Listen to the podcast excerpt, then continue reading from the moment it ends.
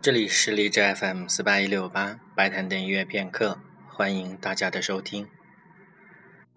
古典主义时期的海顿、莫扎特、贝多芬，他们看起来相处的都很好。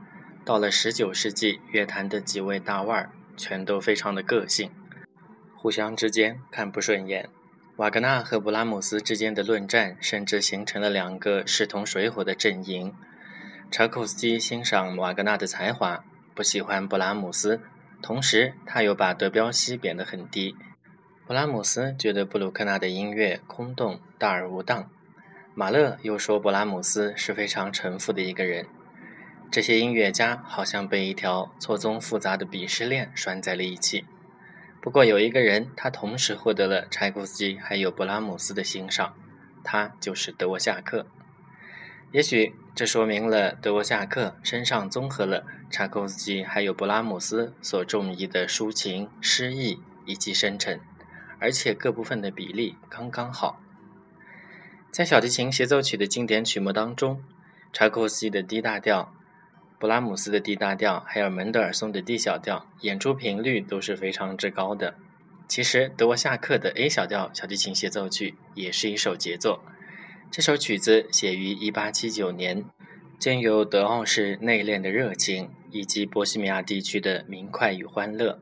听德沃夏克的这首 A 小调小提琴协奏曲，感觉就像在听一个更加抒情、更加动听的布拉姆斯。下面就请大家一起来听德沃夏克 A 小调小提琴协奏曲的第一乐章。